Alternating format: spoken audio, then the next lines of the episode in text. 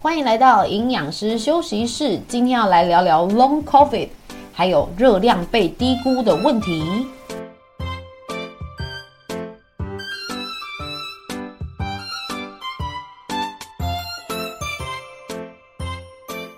Hello，我是营养师 Abby，今天好吗？啊，台湾的疫情还处在一个高原期啦，哈，希望没有对你的生活节奏造成太大的影响哦。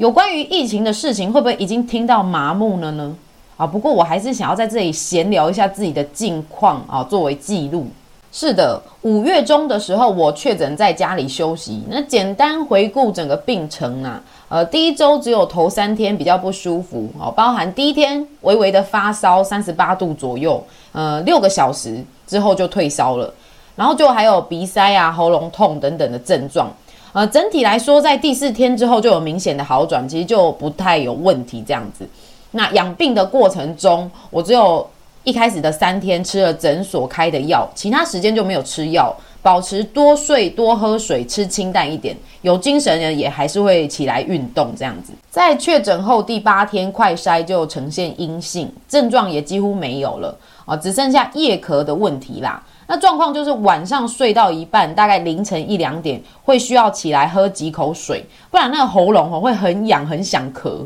那夜咳的状况啊，一直到第三周都还是零零散散有发生，一周大概就一一两次。除此之外呢，我也有觉得自己在新冠后比较容易疲惫。这种累其实是不影响我正在执行的工作啦，比如说我在教拳击啊、舞蹈课程，一天两三堂都没有差，我的肺活量还有体能都有保持在之前的水平。那新冠后带来的身体疲惫，影响到的是续航力啊，这就好像是手机用了一两年之后，电力比较容易不足，要多充几次电。我目前感觉就是这样，本来是不太需要睡午觉的。好，但现在每天需要额外的半小时到一小时的小睡，或是闭着眼睛休息这样子，不然会突然觉得精神荡下来，专注力就变差。关于 Long COVID 这个问题，我本来是不太在意，甚至还有点就是嗤之以鼻，想说那应该是生活习惯不好的人才会出现吧。啊，毕竟 Long COVID 的后遗症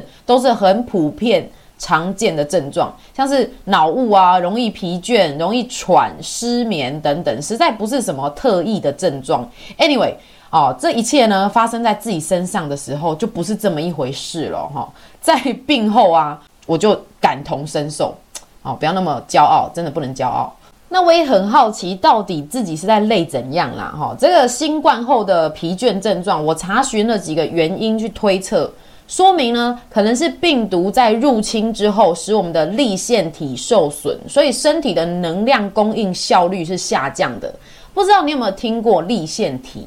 立腺体在身体的细胞里面啊，主要是负责合成 ATP。那 ATP 是身体里面最丰富的能量分子啊，就像手机要有电一样，ATP 是我们人体的电啦。啊，那么呢，一般说吃食物可以得到营养，可以得到热量嘛？可是热量要怎么从食物转过来，变成一个在生理上面能够实际使用的能量分子呢？哦，就是这个 ATP 哦。哦，食物经过一系列的消化、吸收、转换等等，最后变成 ATP，我们人体才能拿来用。把能量转成 ATP 的模式，就必须要靠立腺体，所以立腺体又俗称细胞的发电站。反正就是制造电力给你的啦。那病毒攻击之后啊，破坏了立腺体的功能，身体的产电能力也就跟着变差，于是我们就很容易累啦。那关于疲倦的另一个推测是，病毒啊会造成微小血管的损伤，氧气又是透过血液去运送的。当我们的氧气输送功能异常的时候，也就会造成疲倦喽。哦，对了，除了疲劳之外，这段期间我的月经周期也有变化。周期拉到四十二天才来，诶，是比较晚的，呃，而这个状况，我跟我的姐妹讨论啊，也都有类似的情形啊。一般来说呢，女生的月经周期啊，平均是二十八天呐。那在查询的时候，你可能也会看到一个范围，比如说二十一到三十五天哦，其实就是以二十八天为平均，然后去加减一周，都还算是可以接受的天数。当然，每个人的状况不同啦，要客观的去判断周期是否正常，最好还是拿你自己的历史记录去比照。你如果原本常常就三十几天才来，那也许你的周期就是偏长一点。那么关于病毒是怎么影响月经周期呢？这里我看了两个解释哦。第一个是我们要先了解女生月经之所以会来，都是由于相关的荷尔蒙有周期性的波动哦。一开始会从脑的下视丘发出一个叫做性腺释放刺激素的荷尔蒙 GnRH，那这个激素它传到脑下垂体跟卵巢，就会产生后续的呃雌激素啊、黄体素的分泌，于是就有了排卵啊、子宫内膜增厚以及月经来血这个一系列的生理周期反应哦。好的，那么病毒侵略身体的时候，对身体来说是一种压力源。这个压力会去影响到下视丘的调节。你可以想哦，下视丘原本好好的在那边操控月经的周期，但被病毒乱了一下之后，月经周期难免会因此受到影响啦。OK，这就是关于荷尔蒙调节的部分。那另一个解释是说，子宫内的免疫细胞因为病毒的关系受到了刺激哦，所以呢，这个子宫的环境就有了异动。因此，不排除这样也会去影响到生理的周期，造成月经晚来或早来，大概就是这样啦。我自己亲身体验到 long coffee 的咳嗽、疲倦，还有月经的天数异常。不过这些都随着时间啊，逐渐的改善，几乎都恢复正常了啦。好，当然我也不是什么疾病学的专家，一个病症也绝对不会只有单一的原因。这边主要还是以分享的角度给大家参考。如果你真的有遇到很困扰的症状啊，最好的办法还是要自己多观察、做记录，去求助专业的医疗人员。那遇到问题就是这样啊，主动去了解原因，让自己先比较安心嘛，然后再采取相对有依据的做法，我想对身体的修复是比较有帮助的啦。下一个话题来谈谈关于饮食控制上会遇到的一个热量被低估的问题哦，是这样子的，我们都知道要增肌减脂啊，一定要从热量平衡出发，也就是说需要去创造热量赤字或是热量盈余。OK，于是呢，我们基于要达到的目标，比如说。三个月减六公斤之类的，不拉不拉，好，算出一个每天需要吃到的热量数字，随便，比如说一千三百大卡好了，然后就开始做饮食记录，去控制热量，每天呢落在这个目标一千三百大卡的范围内。算热量做计划其实是很简单的第一步，往往最难的是出现在后面实际操作的部分啊。啊，你要么觉得一千三百大卡超难用，这好像就叫你呢拿一百块去安排三餐一样，根本就不够花，好不好？现在一百块是要买什么？是要吃吃什么？好，突然对通膨有一点生气。好好回回到话题啦，那要么就是另外一个情况哈，你觉得你都有算热量啊，都有记录啊，啊，每天都吃在一千三百大卡内，可是体重却还是卡住都没有掉下来，哼。我今天就是要讨论这个部分哦，在观察学员的饮食记录中呢，出现热量低估的情况，通常有两种。第一个是吃太复杂的食物，或是太多种类的食物。这一类的学员啊，他们的饮食记录经常是一大串肉肉等哈，呃，这个吃一口，那个又加一匙啊，堆叠起来的饮食内容，一不小心就很容易去低估到热量哦。先来讲我所谓吃太复杂的食物，比如说像是糖醋排骨啊、韩式炸鸡或是什么烤鸭炖饭啊、咖喱啊之类的料理，制作的步骤比较多，要炸、要上酱去烤啊、要炖哦。为了让食物在久煮之后还可以保持口感跟风味啊啊，其中添加这个额外的调味料、油脂啊、糖或是面粉、地瓜粉等等，都是很难估算的。那我们平常在做热量控制的饮食记录中，其实主要是以大方向的食材去记录、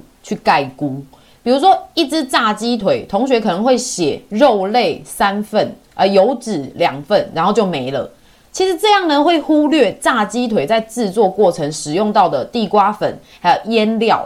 那再来，如果是裹了酱料的炸鸡，可能就得再加上糖啊、番茄酱之类额外的热量。一来一往之下，一只炸鸡腿的热量可能会被少估个五十大卡哦。而且通常这样的料理，最后吃进嘴巴里满满都是调味料的味道，吃不带到那个天然食物的味道啊，这会让我们摄取比较多的盐、糖跟油脂。